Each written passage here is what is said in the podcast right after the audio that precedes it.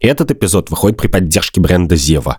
Зева проводит кампанию «Хорошо там», где заботятся вместе, продвигающую более сбалансированный подход к разделению домашних обязанностей. В середине эпизода в партнерской рубрике мы поговорим с психологом Людмилой Петрановской о том, как распределяются обязанности, кто от этого страдает и как сделать так, чтобы наши стереотипы не передались через поколение.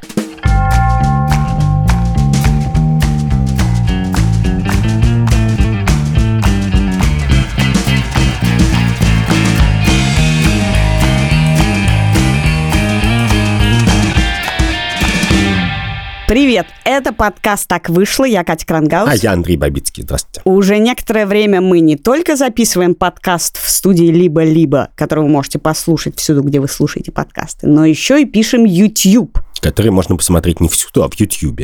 Как ты точно и верно заметил, Андрей, чтобы смотреть его, вы можете нажать на колокольчик – он находится внизу под видео, вы должны нажать на него, он станет сереньким, и тогда вы будете не пропускать наши выпуски, а главное, мы очень э, любим колокольчики, особенно перед Рождеством мы и Новым будем, годом. Мы будем как коровы ходить и звенеть колокольчиками, и вы всегда будете знать, где мы. Андрей продолжает называть меня коровой. Я по-прежнему ну хорошо, не принцесса, но не корова. И сегодня мы поговорим, Андрей, про эгоизм. И несмотря, про на, мой, твой, и несмотря что... на мой обвинительный тон, я буду говорить про то, что эгоизм – это хорошо, и это спасет наш мир. И ты знаешь, есть большая за тобой философская традиция. А за тобой что? Посмотрим, что за мной. Кроме стены, ты же не читала Айн Рэнд. Ты знаешь, я, как когда-то моя мама сделала для моего брата, мне прислали короткий пересказ хрестоматию, знаешь, чтобы можно было написать сочинение по войне и миру или записать подкаст про эгоизм, то для таких людей, как мы, существует хрестоматии. Читать их примерно так же, как, знаешь, в журнале «Семь дней», когда ты пропустил неделю своего любимого сериала, быстро прочесть, что там произошло. Ну, окей, я читал несколько тысяч страниц. Давай ты попробуешь для меня и для наших зрителей и слушателей сделать этот краткий пересказ еще короче. Значит, Айн Рэнд — это по продажам одна из самых продаваемых писательниц 20 века. И она написала несколько больших книг, очень больших, про добродетель эгоизма в финальном смысле. У нее даже был на эту тему специальный сборник эссе, который назывался «Добродетель эгоизма».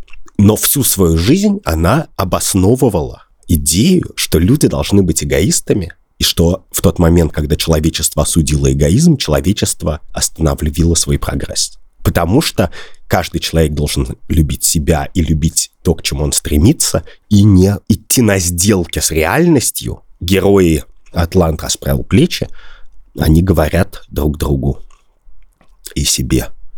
Я клянусь никогда не делать ничего ради других людей и не требовать от них того же. Это э, очень напоминает нам песню «Я клянусь, что стану чище и добрее».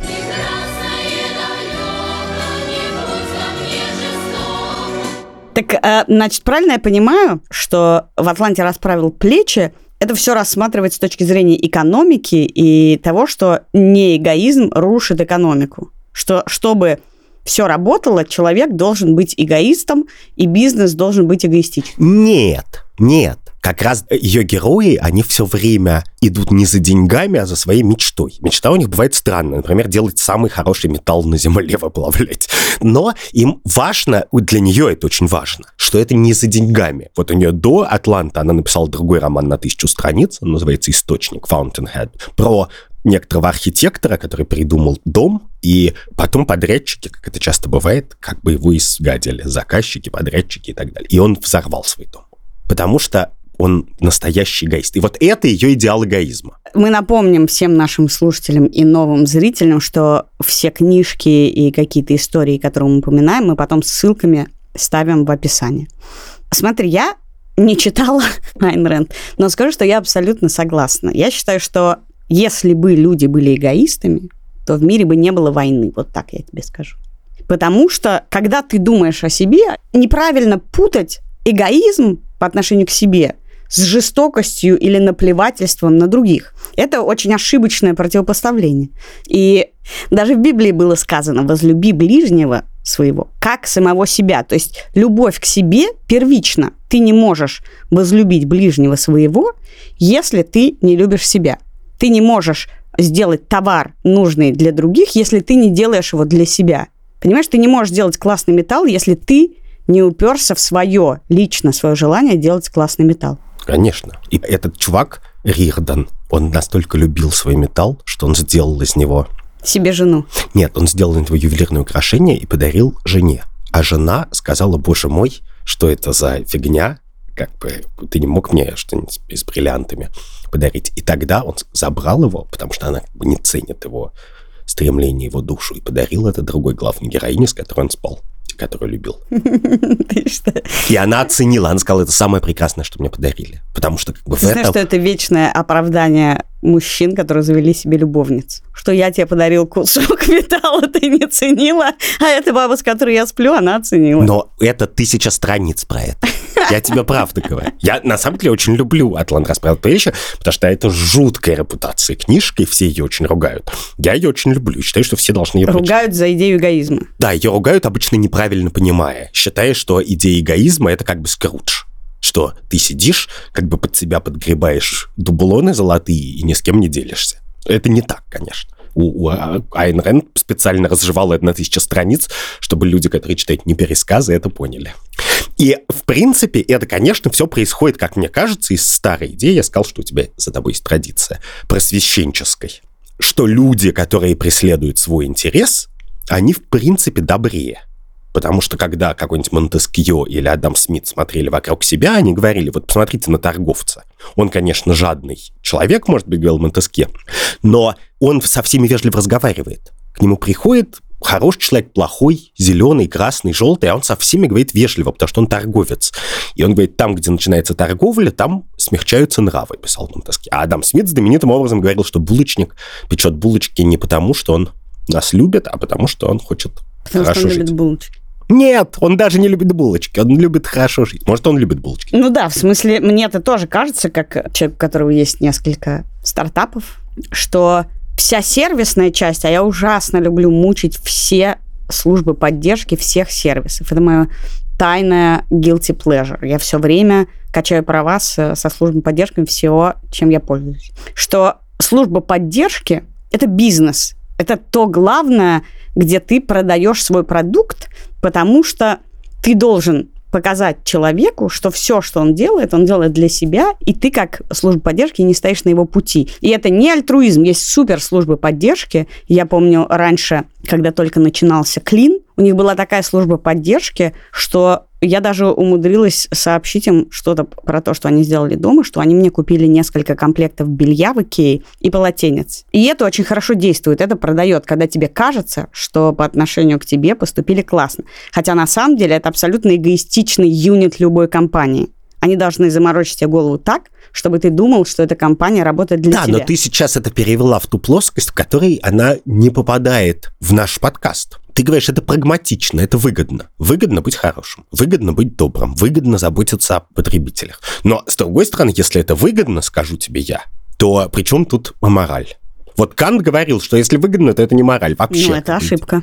Это ошибка. Это ровно то противопоставление эгоизма, альтруизма и того, что это только моральные категории, а бизнес это не моральная категория. Это ошибка, потому что я тебе объясню, давай на более простых примерах для тебя. Давай, два раза и медленно. Два раза и медленно. Я считаю, что эгоист, неважно, где ты его взял, это человек, который представляет себе свою ценность. Эгоист это, ну, я, например. Я считаю, что человек должен, я, должна жить в комфортных условиях. И моральных, и бытовых. Я считаю, что в каких бы обстоятельствах жизни мировых новостных ты не жил, ты должен жить в радость. Есть какие-то моменты, когда тебе чего-то нехорошо, но вообще-то ты стремишься к радости. Я стремлюсь к радости. Я стремлюсь к тому, чтобы не обижаться на людей, которые, не знаю, недостаточно меня ценят или не понимают меня и так далее. И я люблю, когда я делаю что-то классное. Вот я прям знаю, что процесс хороший процесс, всегда кайфовее результат. И поэтому вот ряд вещей, которые я вкладываю в любовь к себе. И я считаю, что мне это помогает заботиться о близких, потому что когда я думаю так про себя, то значит, я думаю, что и человек, с которым я живу, должен жить в радость, должен получать удовольствие от процесса, и должен по-разному заботиться о себе. А значит, я могу это понять, и это стремление общее. Возьмем другого человека, не эгоиста. Поскольку у нас есть YouTube, то я теперь могу просто строить непонимающие мины. Да, возьмем какого-то другого человека, не эгоиста. Если он считает, что его удовольствие, его радость не главное в жизни, то знаешь, что происходит с такими неэгоистичными людьми? Они считают, что для соседа жизнь в удовольствии и радость не главное в жизни. И что происходит после этого? Люди живут не в радости и считают, что это ок. Окей, тогда давай сделаем шаг назад и посмотрим вокруг. Вот скажи, есть ли с твоей точки зрения в мире эгоисты? Люди, которые в бытовом, школьном, как бы дворовом представлении являются эгоистами. Плохом ты имеешь в виду? Ну, я не знаю, у них нельзя стрельнуть сигарету, да, они не, не показывают дорогу, я не знаю, не переводят бабушек, не, ну, как-то вообще не думают, да, ни о ком, и инфантильно защищают только свои интересы. Слушай, ну мы с тобой вместе учились в школе, и ты помнишь, что обычно после школы мы шли в так называемую пиццерию на улице Ленивка. Да, там сейчас кафе пельмени находится. И в этой пиццерии можно было купить в пакетике кусок пиццы и пепси, по-моему, или что-то такое. И мы ходили большой-большой компанией. Я знаю, думаю, что человек... поколение Z думает, что это была пицца, но на самом деле это была не пицца, это, это был такой сантиметровой толщины кусок теста, да, с оплавленным сыром, который так свисал соплями. его клали в пакетике в микроволновку. Да, видимо, уже были микроволновки.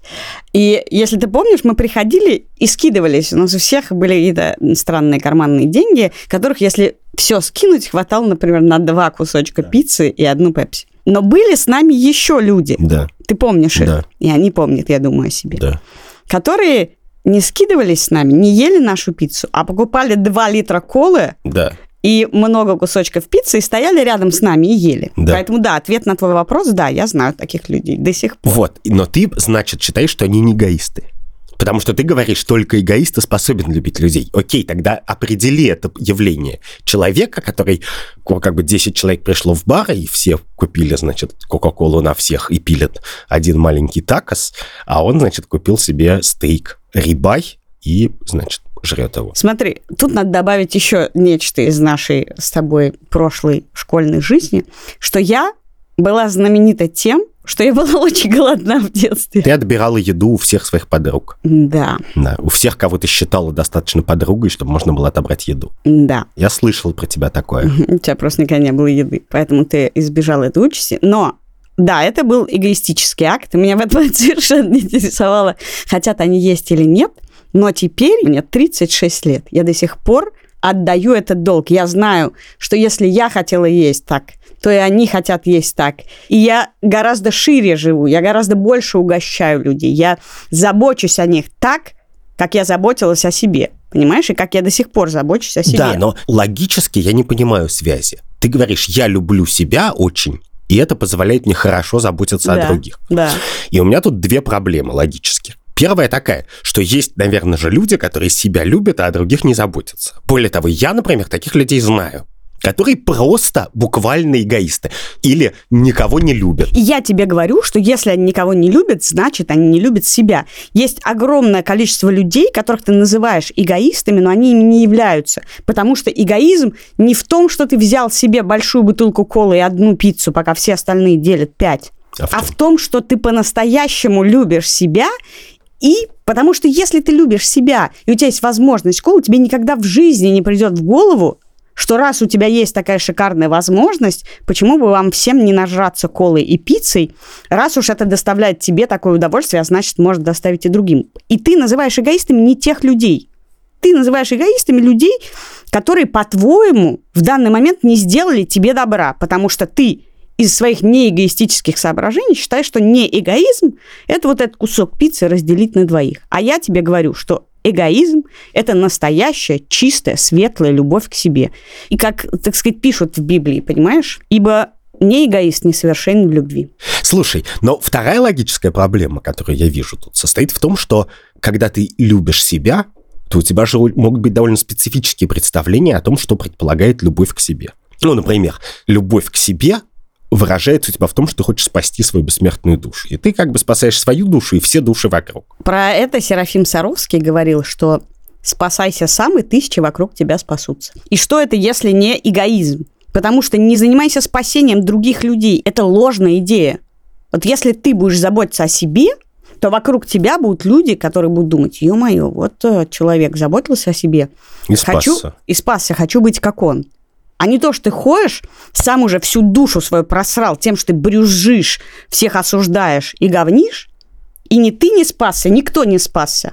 Потому что никогда нельзя так полюбить человека и так спасти человека, как он может сделать это сам. Ну вот мы обсуждали немножко, когда готовились к этому подкасту, феномен матери Терезы. Мать Терезы, которая прославилась на весь мир и беатифицирована, кажется, уже. Да-да-да. То есть сделано святой, назначено святой. Ну, кажется, еще нет, это какой-то первый шаг. на пути к святости. Да. Которая как бы заботилась и лечила людей в Калькутте. И положила на это как бы свою жизнь. С другой стороны, она это делала специфическим образом. Как выяснилось впоследствии. Ну, нет, она это особо и не скрывала. Ну, например, она говорила, что вот место свободное от абортов и контрацепции. когда, И когда она- обезболивающих часто. И часто обезболивающих, да, и дезинфекции. И такой влиятельный журналист Кристофер Хитченс написал много текстов против матери Терезы, в частности, обвиняющую ее просто в лицемерии, потому что она сама пользовалась услугами как бы медицины первого мира, а своих подопечных в Калькутте лечила, исходя из каких-то других представлений. И вот в традиционной картине мать Тереза это абсолютное свидетельство альтруизма, по крайней мере, самоотверженности. И в самоотверженности ей сложно отказать. Ну, точно она это делала очень самоотверженно. Но и она бы делала это самоотверженно, если бы она не пользовалась благами медицины. А то, что она делала, это не самоотверженно, себя она не отвергала. Но, знаешь, я тебе хочу тогда вставить историю про хосписы, которые появились, и вот сейчас ими занимается Нюта Фидермейсер, а когда-то ими занималась ее мама. И очень важная часть заботы Нюты Фидермессера о хосписе и начала истории Веры Миллиончиковой, которая их начала делать, и доктора Лизы, которая начала делать их в Киеве, в том, что они испытали боль и ужас от того, что происходило с их близким. И они пережили такую боль, так ее не хотели для себя, что это сподвигло их на спасение других людей. И это изначальный импульс связан с тобой. Я не хочу, чтобы со мной так было, и поэтому я постараюсь сделать, чтобы и с вами Ни с кем такого не- так не Да. было. Но первично не ни с кем, а с тобой. Поэтому очень многие благотворительные фонды и активности начинаются с твоей боли. Это известный факт. Э, Какой фонд не возьми, там в начале стоит твоя боль. То есть ты говоришь, что в начале деятельности на самом деле стоит эгоизм. Да. Представление о том, как Хорошей тебе хорошо. деятельности, да. А сейчас мы поговорим с психологом Людмилой Петрановской про то, как воспринимают люди распределение домашних обязанностей и что делать, чтобы наши стереотипы и представления не передались нашим детям. Как быть, если представления э, в паре как раз сходятся с патриархальным укладом. Если женщина хочет быть домохозяйкой, стирать и готовить мужчине ужин, когда он усталый приходит с работы, а мужчине нравится зарабатывать деньги, быть хозяином дома, забивать гвозди и вот это все. И должны ли они под влиянием каких-то наших новых представлений о прекрасном чувствовать себя э, устаревшими и неправильными? Я не думаю, что если в паре обоих участников все устраивает, то у них вообще возникает такой вопрос. Как бы они ни договорились, все может быть по-разному. Я просто, честно говоря, не так много вариантов встречала, чтобы все были довольны в такой ситуации, потому что по факту это двойная нагрузка у женщин. Часто ли вы встречали людей, у которых хорошо распределены домашние обязанности, и они к вам приходят и говорят, мы счастливы? Вообще, люди, которые говорят, что они довольны, они очень часто встречаются в такой ситуации. Ну, есть люди, у которых не в этом месте проблема, то есть как раз вот здесь у них как-то они договорились, да, сложности там в чем-то другом. Но, конечно, если говорить про статистическое большинство, то в большей части наших пар есть напряжение, что все не совсем справедливо. И это напряжение связано и с тем, что женщина считает, что несправедливо и недовольна, и с тем, что мужчина считает, что его как-то не ценят, претензии к нему предъявляют. В общем, очень много вокруг этого конфликтов и тягостного напряжения, когда человек, может быть, там терпит, терпит, молчит, молчит, а потом в какой-то момент больше не может, и все это взрывается конфликтом. Само бытовое представление о женских и мужских обязанностях, оно насколько реально? Имеет смысл вообще их делить таким образом? Или это социальный конструкт полностью. Ну, были времена в истории, когда за этим стояла какая-то суровая правда жизни, да, когда мужчины отвечали, например, за безопасность членов семьи. Они были готовы в любой момент схватить оружие и отбиваться, защищать жилище от там, хищников, других людей и так далее. Сейчас этой функции нет, когда мы говорим о мужских обязанностях, и как пример приводят э, смена колеса у автомобиля э, раз в полгода в сервисе, или там пресловутая полочка, которую когда-то прибивают,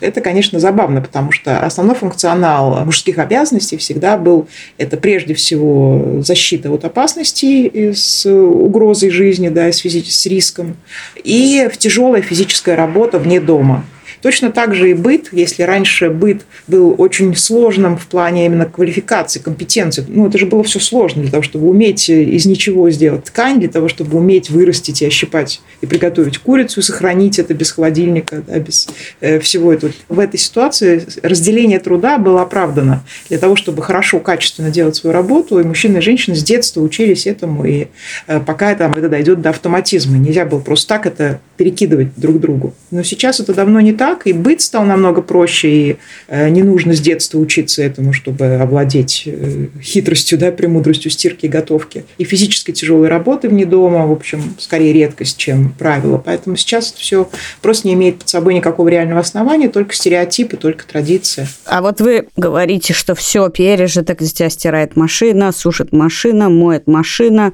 А осталось лишь хоть что-нибудь что в реальности разделяет мужчин и женщин в смысле какой-то домашней работы? В реальности, конечно, по-прежнему на женщине чаще всего статистически в семьях лежит весь менеджмент хозяйства и весь детский менеджмент. Но никакого реального содержания биологического, естественно, в этом нет. Естественно, все это может делать там, и мужчина точно так же, как и женщина там, может зарабатывать деньги и общаться с внешним миром, да, так же, как и мужчина. Поэтому сейчас это как бы в реальности есть в том смысле, что есть такая практика, но под этим нет той реальной основы, которая была когда-то. Людмила, скажите, а каких оборотов, слов и фраз следует избегать в общении с ребенком, чтобы у него не складывалось неправильное впечатление о разделении домашних обязанностей?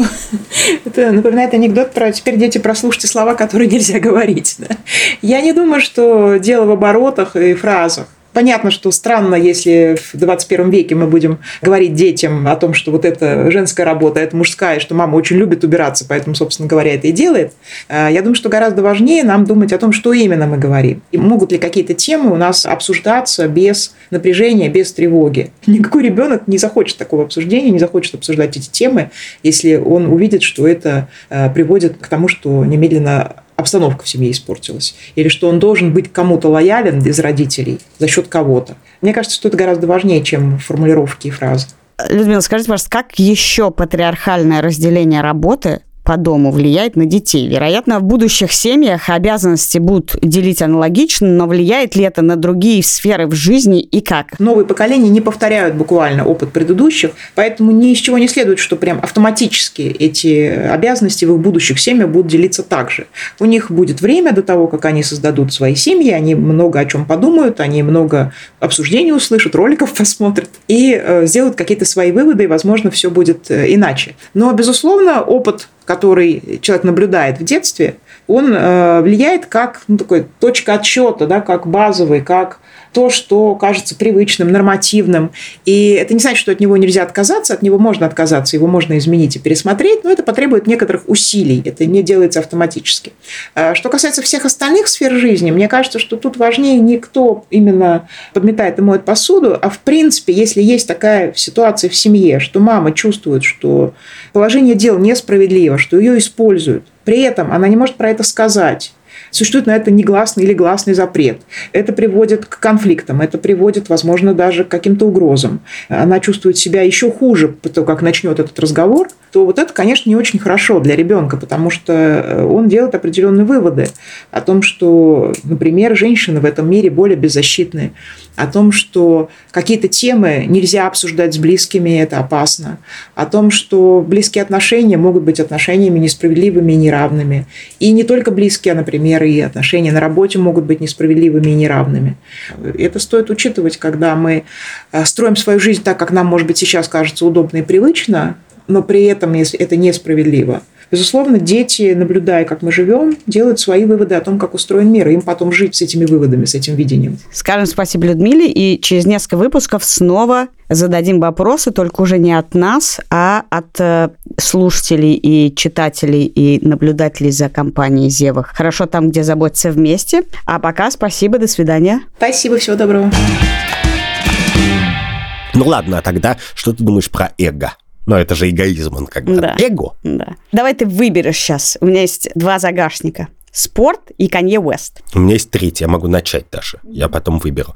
Папа Франциск, если уж мы говорим про религию и католицизм, он аргентинец. И у аргентинцев есть известная репутация людей с э, несуразно большим эго. В частности, в Аргентине есть такой анекдот, как аргентинец кончает жизнь самоубийством. Он залезает на свое эго и прыгает вниз. И этот анекдот рассказывал папа Франциск в интервью. В разговоре с э, президентом Эквадора, кажется, он говорил, что, в принципе, поскольку я аргентинец, то мои соотечественники удивились, что я назвал себя Франциском Первым, а не Иисусом Вторым. Короче, я подготовился по части эго, но вот да, Канье Уэст, который, собственно, как бы назвался Иисусом Вторым. Но это можно бесконечно рассказывать. Но он абсолютно считает, что он Пупочек земли. главный пуп Земли. Да, более того, и там какие-то есть трогательные моменты. Не то, что он абсолютно говорит, я лучший музыкант на Земле, главный музыкант на Земле, я Стив Джобс во всех областях, к которым я имею отношение, моде, музыке и так далее. Но в частности, он рассказывал где-то, что, что когда он э, придумал строчку для песни «Мой светлокожий друг похож на Майкла Джексона», он сказал, и в этот момент я понял, что я буду знаменит, и я ехал на эскалаторе в торговом центре и наслаждался последними минутами своей анонимности, потому что как бы потом начнется слава. И вот это, ну как бы большего эго в мире нет. Got a light skinned friend, look like Michael Jackson. Got a dark skinned friend, look like Michael Jackson. Но считаешь ли ты, что arrogance, так сказать, это эгоизм? Высокомерие. Ну да. Просто я тебе скажу. Я провела очень много лет своей жизни над знаменитым творческим вопросом русского человека. Тварь я дрожащая или право имею? Серьезно, ты. Да, очень много лет. То, что ты видишь сейчас, это знаешь, какая работа над своим эгоизмом? Огромная. Даже мне кажется, что это работа над тем, чтобы не стать тварью. Мне кажется. Нет, нет, Нет? Вообще очень много людей все время думают о том, кто я, что я, а могу ли я это делать, а делала ли я это хорошо. И это некоторая скромность, которая вообще-то была ну, культурно одобряема. Синдром самозванца. Вот. Да-да-да. А потом, когда мы стали, как общество, как молодые люди, сталкиваться, например, с западными университетами, западными грантами, общением с западными людьми, выяснилось, что там есть совсем другая культура. Ты должен, например, писать про себя. И не писать про себя, вы знаете, я вот пробую себя поэзии, но пока что мало получается. Но одна женщина на остановке, она мне сказала, что мои стихи э, заставили ее по-другому посмотреть. А ты должен гораздо более уверенно и критично оценивать себя и говорить, я хорош в этом, в этом, в этом. Я достиг того, того, того, сделал это, это, и мне интересно вот так. И огромное количество дел в жизни были не сделаны и мной, и тобой, и, и еще огромным количеством людей из вот этой неуверенности в том, что твое эго подтверждено хоть чем-то, что за этими желаниями стоит какая-то ну, основательная почва, с помощью которой ты, как Канье Уэст, Слышите, все мои контрагенты? Слышите? Все, что я не сделал, я не сделал от из-за того, что у тебя нет эго, эгоизма, и в какой-то момент я решила, ну хорошо, во-первых, мы живем в мире, и ты тут согласишься, в котором огромное количество ничего не понимают. И их отношение очень зависит от того, как ты себя поставишь. Дай мне послушать no-name музыку одного человека и другого. Я скажу, ну, я не знаю.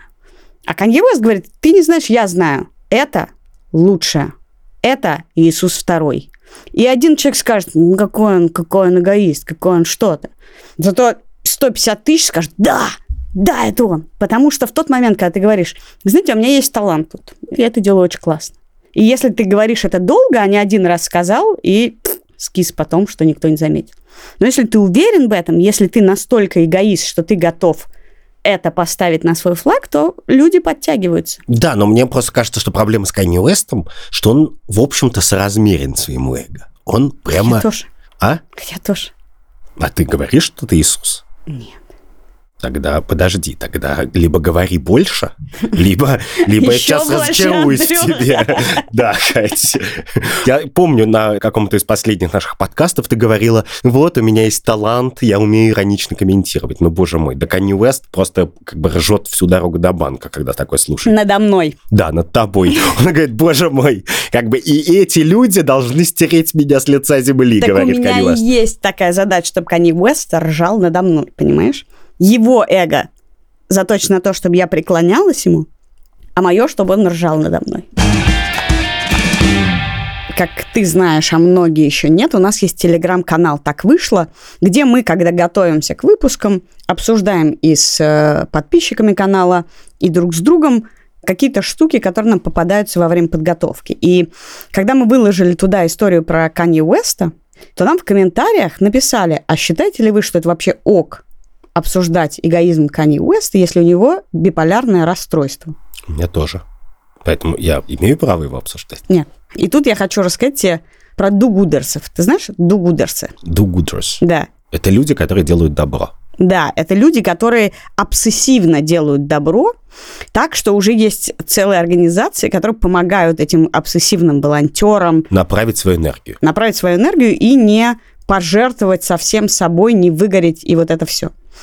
И когда я стала читать про этих дугудерсов, я подумала, что вот мы с тобой говорим эгоизм, альтруизм, что это спектр, что это не какой-то одно, ты альтруист или не альтруист, а это так называемое расстройство альтруистического спектра, которое каждому из нас присуще. И мы находимся на разной точке этого спектра. Когда я говорю, что я эгоист, понятно, что все-таки моя любовь к себе несовершенна. Очень многого я не делаю для себя. Ты не кладешь огурцы на лицо. Я бы хотела класть манго на лицо в данный момент на пляже Занзибара. Все-таки я делаю для себя не все. Моя любовь к себе несовершенна. К сожалению, есть ситуации, и они очень просто идентифицируются. Когда ты сделал кому-то добро, и почему люди вообще-то расстраиваются от того, что их недостаточно ценят. Потому что в тот момент, когда они что-то делают, они делают это не для себя. И такое с каждым из нас бывает, когда ты что-то делаешь, и потом расстраиваешь, что человек как-то не так отреагировал. И если рассматривать это как спектр, то, конечно, крайние точки, они нездоровы. Ни крайний эгоизм, ни крайний альтруизм. Потому что все это такое безумие. Что касается своих интересов и чужих, я недавно на Netflix смотрела там несколько серийный фильм, который называется Last Dance, последний танец, посвященный американской баскетбольной команде Чикаго Буллс. И там каждая серия посвящена одному из э, баскетболистов, хотя более-менее это все про Джордана. И там есть серия про Денниса Родмана. Это просто короля, значит, капризного, американского, ужасно избалованного и ужасно эгоистичного. И в спорте вообще это бесконечная и самая важная тема про команду, командность и приверженность команде. Деннис Родман был настолько эгоистом, что он мог перед финальной тренировкой, не знаю, нажраться в Лас-Вегасе и валяться с какими-нибудь женщинами. И то Джордан, то тренер, то еще кто-то вынуждены были его искать, доставать его. И там была большая проблема с тем, что он думает о себе, не думая о команде. Вот ты как относишься к... Тебе же тоже близки э, спортивные проблемы и спортивные драмы, э, так же, как они близки мне. Тут как я как раз совершенно согласен в данном случае. Мне кажется, что большим спортсменом может стать только эгоист. Командным в том числе. В том числе командным. Ну, потому что, чтобы просто попасть в НБА, в Чикаго Буллс, в Реал Мадрид или куда-то, надо столько тренироваться и столько убиваться, как бы, что надо иметь очень точную мечту, очень знать, в чем она состоит, забивать на как бы отвлекающие моменты, среди которых окружающие люди тоже. И в э, фильме Last Dance Джордан выглядит для меня гораздо большим эгоистом, потому что он так хочет победить, что он готов оскорблять всех, значит, пинать и вообще мерзко себя вести, унижать, и не знаю, он это делает годами ради своей победы. А Родман, он все, он как бы поиграл, поиграл, но потом он поехал, побухал немножко, подрался на ринге, там, я не знаю, поездил на мотоцикле, понюхал что-нибудь, не знаю. Но в, его случае это не выглядит как обсессивный эгоизм, как, как погоня за своей мечтой. Это выглядит наоборот как раз, что, чуваки, я вот клево поработал с вами, тут защищался под щитом, как бы. Ну, и теперь я поеду побухаю перед, значит, финальной Когда добухаю, вернусь? Да, но он, очевидно, меньше эгоист. И это вопрос. Вот в спорте есть примеры Месси и Роналду знаменитые. Есть очень большой спор, кто из них больше эгоист. Который, Ну, с считаю, одной стороны, Роналду. Вот именно, что с одной стороны Я была в люди, его музее, я тебе так скажу. нет, я вот такого именно. не С встречала. одной стороны, есть Месси, который всегда выходит, так и говорит, вот, это не мои заслуга, а команда, неважно, что я не забил, главное, что мы победили, как бы там и так далее, который очень какой и у него нет музея, и он такой простецкий. И есть Роналду, у которого есть статуя, музей, другая статуя, третий И музей. статуя перед музеем. И статуя перед музеем, да. А с другой стороны, значит, Месси, это давно известно, как бы считает, что он настолько важный в команде, что он может как бы менять тренеров, особенно там в аргентинской сборной, диктовать состав и так далее, и поэтому ничего не выигрывает. Ну как, выигрывает меньше, чем с таким составом мог бы.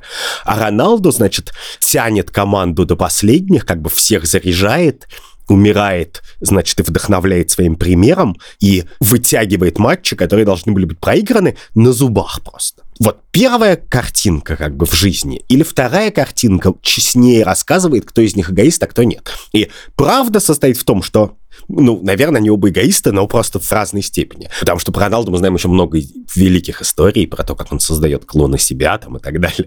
Мы с тобой его много обсуждали. При этом когда мы говорим про спорт, то это не очень интересно, что спорт отбирает людей специфическим образом. Но ты знаешь, вот между Родманом и Джорданом, и между, ну, мне сложно сказать, я не очень хорошо, кроме музея Роналду на Мадейре, который действительно меня потряс количеством его. Ну, просто ты заходишь, там он, он, он, он, и больше ничего нет. Там его ботинки, его статуя, статуя, его бюст, бюст, ботинки, ботинки, ботинки.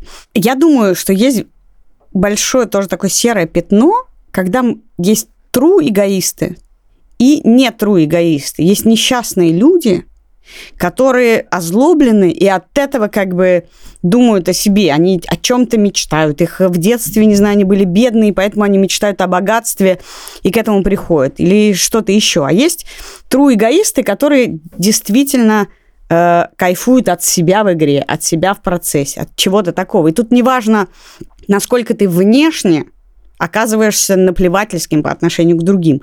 Джордан, на мой взгляд, был гораздо более несчастным человеком, более э, раздираемым каким-то какими своими внутренними э, штуками и подавляющий себя, и вообще много как бы чем пожертвовавший для какого-то результата. Величие. Да, для величия. Чем Родман, который, конечно, его эго было огромное.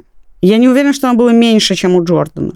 Его кайф был сейчас. Он любил себя в этой игре. Себя он любил в этой игре, но не было какого-то для него бесконечного ущемления, на самом деле, своего же эго ради, например, карьеры, ради чего-то. Но подожди, то есть ты на самом деле, я понял, на... Я говорю, что все несчастные эгоисты, не эгоисты. Да, ты говоришь, главное это осознанность. Нет, я говорю любовь к себе, главное. Ну да, но осознанная любовь к себе. В эгоизме Потому что- важнее любовь к себе, чем не Потому что... любовь к другим. Вот, потому что ты упомянула людей под названием do-gooders, ну, как бы моральных святых людей. Больных. Вот, ты считаешь, что они больны. А я хочу тебе сказать, что сама идея doing good, она очень интеллектуальная. Это не идея, это не люди, которые, ну, я не знаю, вот знаешь, у которых дома живет 48 кошек, потому что они не могут отказать ни одному котенку. Это люди, которые... Есть, например, такой очень влиятельный, может, самый влиятельный моральный философ на Земле по имени Питер Сингер, который утилитарист, который говорит, добро – это добрые поступки. Добрые поступки – это поступки, которые делают кому-то лучше.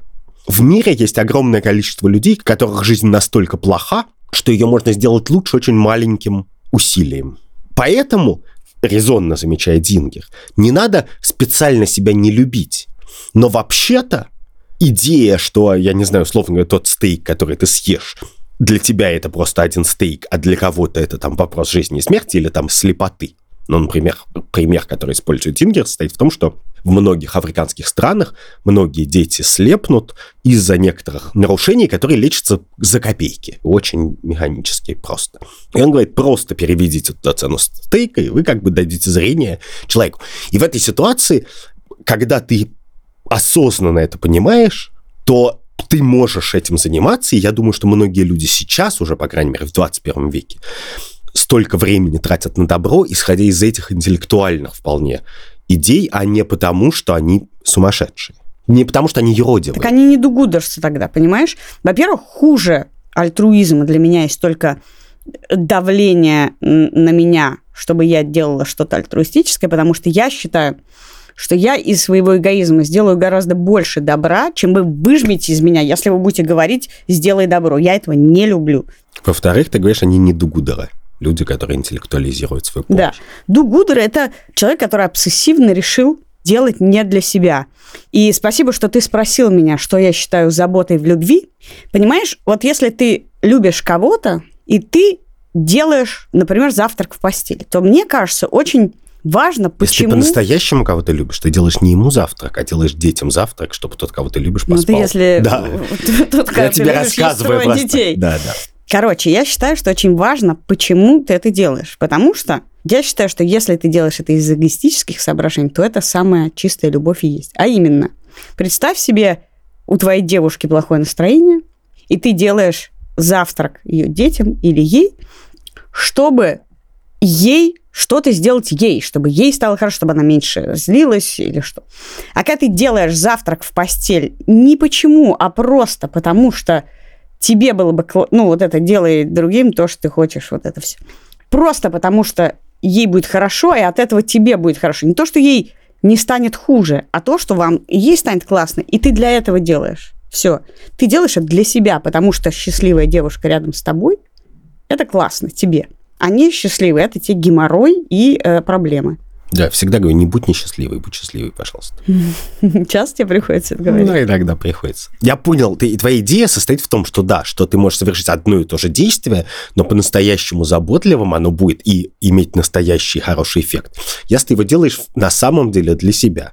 Потому что тогда ты не боишься неудачи в некотором смысле, ты не боишься, что что-то не пойдет не так. Ты не боишься, что оно не возымело должного эффекта. Ты не побоишься, что тебя недостаточно за это поблагодарят, потому что тот факт, что это сделал, и есть благодарность тебе. Ты такой, да. Ты никогда не боишься внешней недооценки. Как Да, ты не конечно. боишься, что никто не ценит твой вклад. Конечно, вряд ли Канье Уэст, хотя я не знаю, может быть, он глубоко несчастный человек, думает, о, Катя Крангаус, я так старался, я ведь сказал ей, что я бог, я Иисус второй. Ну, Как не стыдно, я все для нее сделал. А она, а она не ценит меня. So? Я не могу себе представить такой ситуации.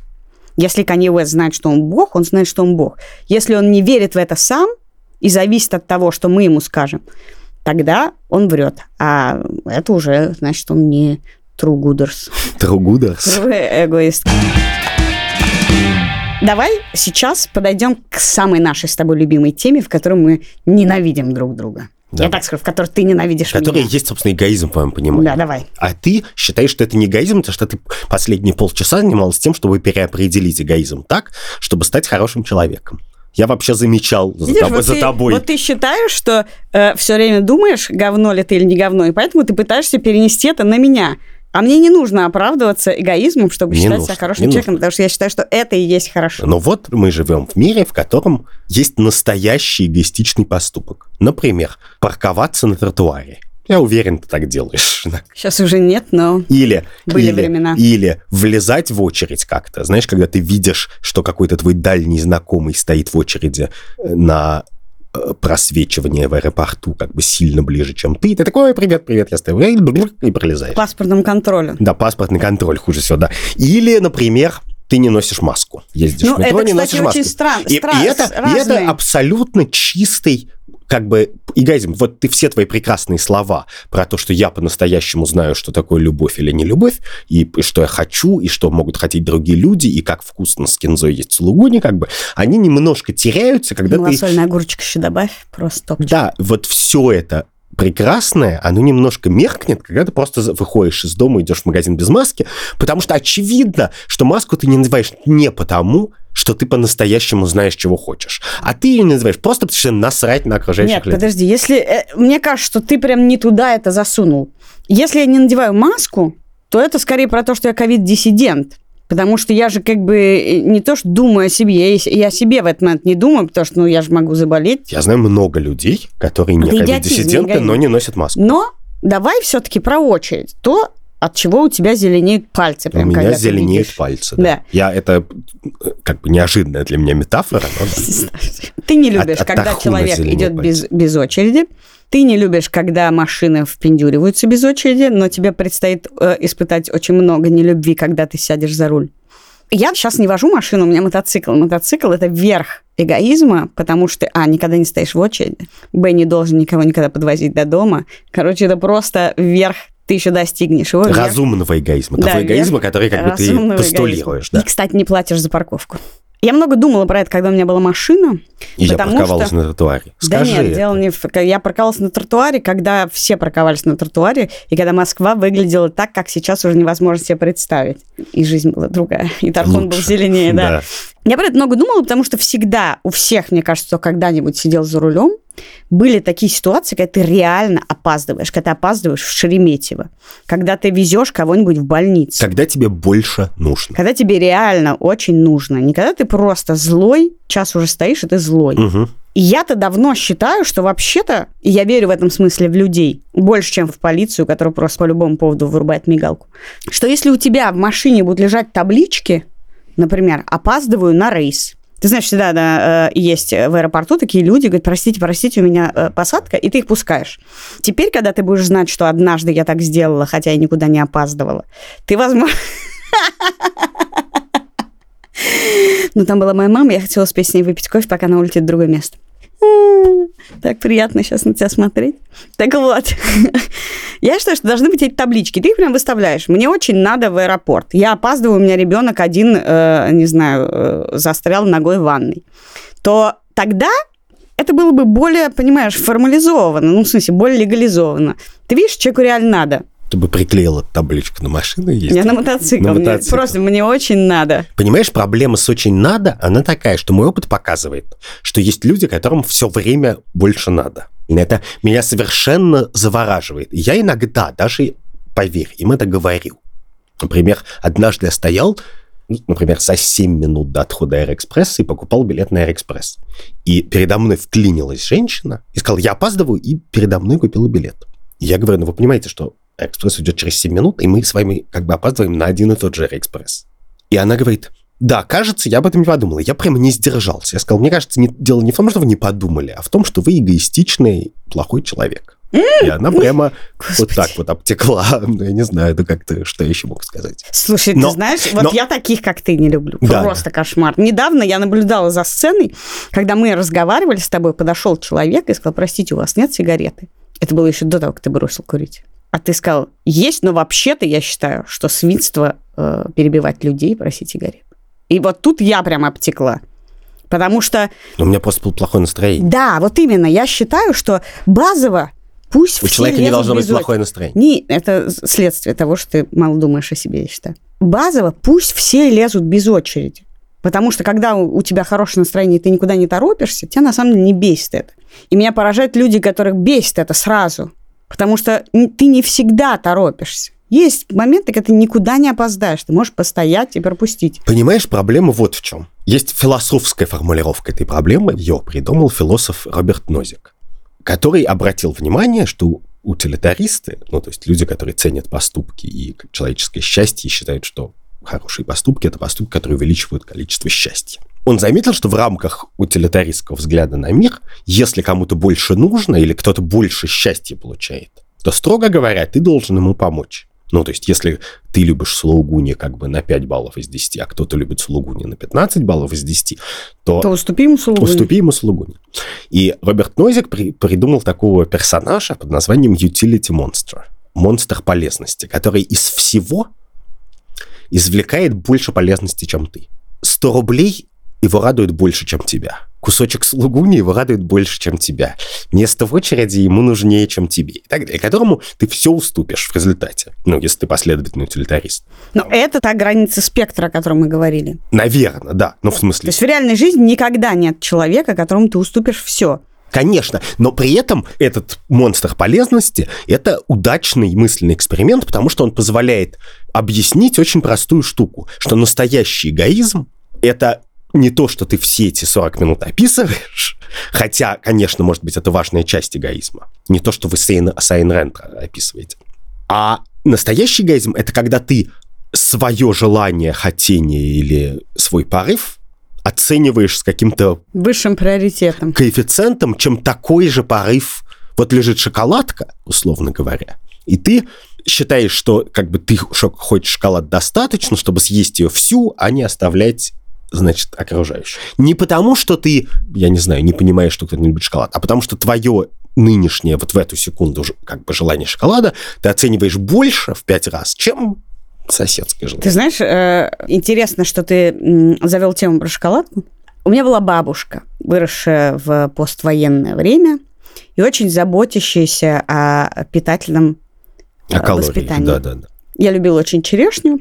Она покупала черешню, и я сидела у нее и ела ее. А потом говорила, о, это тухленькая. Она за одну секунду делала так, тухло где? И съедала ее. А, Потому что, по-видимому, старой привычке считала, что ей можно есть. И хорошо бы есть. Только то, что не годится мне. То есть все хорошее мне, а ей, значит, гнилушка все, и мне вредно, и ей вкусно. И я, когда э, у меня появились дети, вдруг поняла, что есть некоторая первая инстинктивная реакция делать так же, оставлять им шоколадку, оставлять им самую... А потом я подумала, что это очень странно. Мы, мы живем не в бедности. Я могу съесть последний мандарин, последний кусочек шоколадки, и это ок. Я могу это сделать, потому что я хочу. Мне этот альтруизм не нужен. Он Да, как бы да. надуманный. А Я вот- Они не умрут от того, что, более того, я их спасу зубы их. А вот скажи, в качестве мысленного эксперимента, ты правда считаешь, что то, что делала твоя бабушка, съедая гнилую черешню, это было в твоих терминах альтруизм, а не эгоизм? Что она это делала не потому, что это делало ее счастливой. Я думаю, что он не задумывалась о том, что это для нее. Не знаю, мне кажется, вся картина вместе, поскольку как у меня была бабушка, которая... Тоже ела гнилушечки. Ну, нет, но которая, конечно, э, вот такого рода поведение ей было свойственно. Но мне всегда казалось, что тут нет никакого альтруизма, что как раз Что вот это делает когда к тебе приходит внук, да, внучка, дочка, и ты просто как бы все отдаешь. Я, у меня нет никакой проблемы дочери своей Асе отдать последний мандарин, и мне кажется, что У меня есть, кстати. нет, если я впихну как бы Васю в мандарин, то я от этого мандарина получу больше радости и удовольствия, чем если я его съем сам часто. И я это очень понимаю, я готов эту бабушкину позицию на себя примерить именно как эгоистичную. Это точно не альтруизм. Любить своего ребенка, внука, вообще близких, друзей и так далее. Тут нет никакого конфликта, тут нет альтруизма. Альтруизм начинается Давай к концу нашего подкаста возвращать словам их смысл. Эгоизм – это когда ты свои желания и страсти оцениваешь выше, чем чужие. Просто высоко, альтруизм, перестань сравнивать. альтруизм высоко. это когда твой круг людей, которым ты помогаешь, не совпадает с кругом людей, которых ты нас- по-настоящему всерьез любишь. Нет, вот я считаю, что ровно обратно. Что альтруизм – это когда ты чьи-то интересы ставишь выше своих, а эгоизм – это когда ты просто оцениваешь свои интересы высоко, вне зависимости от оценки чужих интересов. Да нет, конечно. Что значит альтруист? Человек, я не знаю, который едет, земский врач, уезжает в провинцию лечить людей. Он не оценивает их интересы выше своих, верно же? Он просто оценивает их интересы как-то. И, и, конечно, оценивает свои. Он же не едет в провинцию работать э, коррупционером, а он едет земским врачом. Он чего-то хочет и знает, что он любит, но при этом он туда пускает чужие интересы, интересы незнакомых людей. И дальше есть два важных слоя в этом. Что, с одной стороны, конечно, нормально, и мне кажется, странно в этическом подкасте это не сказать, блин, вслух. Нормально считать, что интересы есть у всех людей и, и признавать это, даже если эти интересы как бы далеко от тебя, как бы универсалистом быть в какой-то мере. Не считать, что интересы твоей нации или твоей семьи – это единственные интересы. Нет, они есть у всех, их надо брать. А с другой стороны, кроме того, есть очень специальный тип эгоизма, как в очереди, который для меня плох вдвойне, потому что очередь, с моей точки зрения, это не продукт альтруизма. Очередь – это продукт совместного строительства. Это как будто все вместе из лего делают сложный красивый конструктор, а потом приходит чувак и кидает на него сверху молоток. И конструктор ломается. Построить очередь, научить людей стоять в очереди или ездить по дороге. Вот я сегодня, поскольку я только что получил права, первый раз ездил по Москве сегодня на машине. Ну, как уже сам. И я сегодня первый раз делал то, что ты, наверное, делал много раз. Ехал по Маховой. Знаешь, где вот надо вот выехать, и там нет как- никаких полос, рядов, Там и все вот так. да. да. И то, что люди способны ехать по Маховой или проходить паспортный контроль, это результат некоторой очень сложной координированной деятельности, и это некоторый шедевр человеческой изобретательности, такой же, как, я не знаю, наши микрофоны или наш свет, или все, что нас окружает. Человек, который по глупости как бы ломает эту очередь, он вызывает у меня в первую очередь ощущение, что ну вот кто-то пришел как бы в посудную лавку или в прекрасный музей и просто сломал красивый экспонат.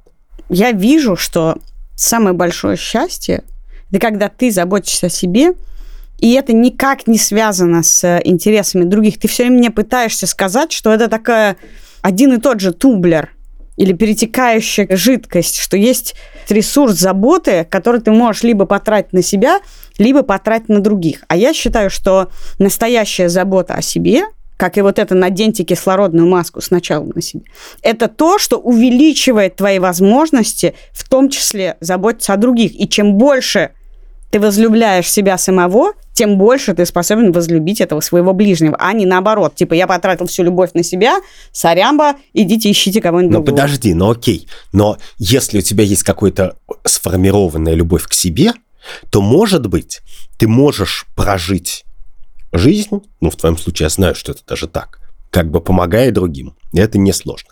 Но при этом представь себе, что есть на Земле места, куда люди, которые любят себя так, как мы с тобой, просто не поедут никогда. Ну, я не знаю, работать в больницу в Конго или я не знаю, что. Хотя я считаю, что благотворители эгоисты, ну, то есть у которых есть, еще раз, эгоисты, в смысле, это была моя боль, я так хочу, чтобы вот, там, не знаю, моя бабушка жила вот так. И она, может быть, даже еще жива, и ты как бы делаешь это актуальным эгоизмом. Я хочу не испытывать чувство вины за то, как она умирает. Это лучше, чем огромное количество альтруистических благотворителей, которым, как известно, э, присущ синдром Бога, когда они так жертвуют собой, и от осознания того важного жертвенного дела, которое они делают, они, блин, чувствуют себя самыми правильными, крутыми, а ты, тварь собачья, не помогаешь так людям. Да, но проблема такого рода благотворительности, она, как мне кажется, не в том, что у тебя синдром Бога. То есть у тебя может быть синдром Бога, но он состоит не в том, что ты лучше, а другие хуже, а в том, что ты как бы знаешь, что надо, а они как бы не знают. Условно говоря, вот ты едешь, я не знаю, учить математике детей В Зимбабве. Бразилии, да, или в Зимбабве. И вопрос, который ты никогда себе не задаешь в этот момент, нужна ли им математика? Так это Светлана Игоревна не спрашивает тебя в школе. Светлана Игоревна. Учительница. Она меня не спрашивает, да, но в школе я могу на это как бы забить. Особенно сейчас, когда можно выключить микрофон, отключить камеру и, и значит, спать, как делают мои дети. Да, но вот человек едет к чему-то, чтобы помочь людям. Что значит помочь людям? Это значит реализовать какую-то их необходимость или нужду. Или свою идею об их нужде. Именно, но у нас нет ничего, кроме нашей идеи об их нужде. И ты это пишешь у себя на знамени. Ты говоришь, я, Катя, я не могу знать на самом деле, чего всерьез нуждаются и хотят другие люди, но я могу, по крайней мере, как честный человек, заглянуть в свою душу, понять, что люблю и хочу я по-настоящему. а Типа не- мыться в горячей воде. Давай-ка я проведу водопровод. Да, да, я как бы единственный мой способ заглянуть в чужое сердце, в чужое желание, в чужие порывы, это заглянуть в себя. И, и если ты говоришь ты, если я правильно тебя понимаю, ты, Андрюха, еще этого не проделал с собой, то ты точно не имеешь права как бы л- У тебя вообще просто не получится ничего. Право имеешь, не имеешь, это не моя война, как говорится. Я просто не верю, что у тебя получится, пока ты всерьез не научишься копаться в своих интересах и их защищать, что у тебя получится э, докопаться и защитить чужие интересы. Это был подкаст «Так вышло». Я Катя Крангаус. А я Андрей Бабицкий. И Андрей очень сильно погрустнел, хотя в самом начале выпуска он считал, что он хороший альтруистический человек.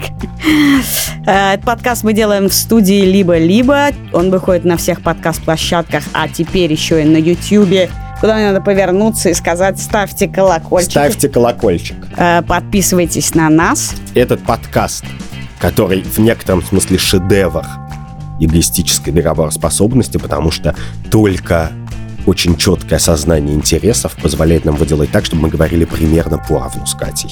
А не говорила одна Катя, честно признаем. Но в этом подкасте еще участвует много людей. Продюсер Лика Кремер, Который не говорит, редактор Андрей Борзенко, молча присутствует.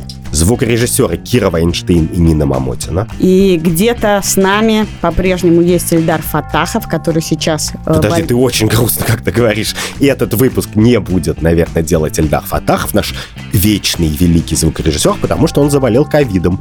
Ильдар, пожалуйста, выздоравливай и возвращайся к нам. Выходи из больницы. Наш researcher Катя Зорич. Наш видеопродюсер Света Гуляева.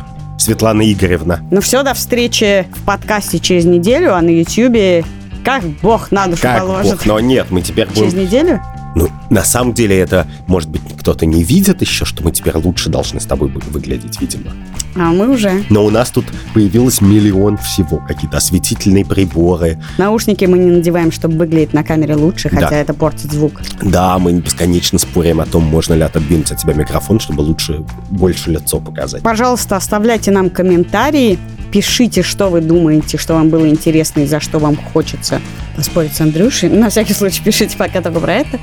Подписывайтесь на наш телеграм-канал «Так вышло». Пока. Колокольчик. Динь-динь!